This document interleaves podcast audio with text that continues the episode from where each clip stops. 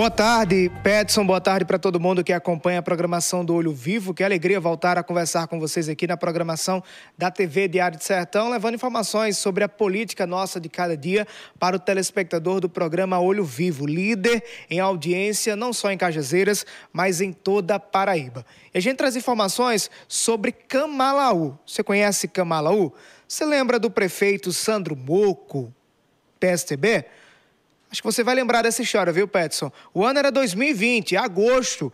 Uma sexta-feira, o Ministério Público da Paraíba deflagrava a Operação Rente a Car para apurar a suspeita de fraudes na contratação de veículos. O alvo principal da operação à época foi justamente o prefeito Sandro Moco, Alexandro Bezerra. Ele foi preso em flagrante, mas solto em seguida, porém afastado do cargo. E desde agosto de 2020, Alessandro Bezerra, o Sandro Moco, está afastado do cargo de prefeito de Camalaú.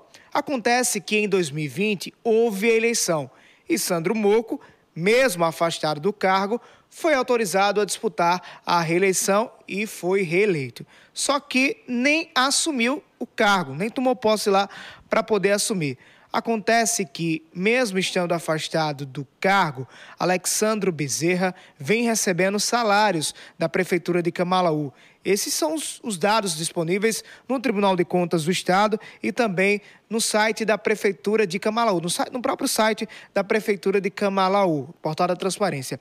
Um levantamento feito pela reportagem do Portal Mais PB mostra que desde que foi afastado em agosto até o mês de dezembro de 2020, Sandro Moco recebeu 60 mil reais. Em 2021, 144 mil reais. Em 2022, 168 mil reais. E agora, até setembro de 2023, 126 mil reais. Esses são os dados que estão disponíveis no Tribunal de Contas do Estado através do sistema Sagres e também da Prefeitura de Camalaú.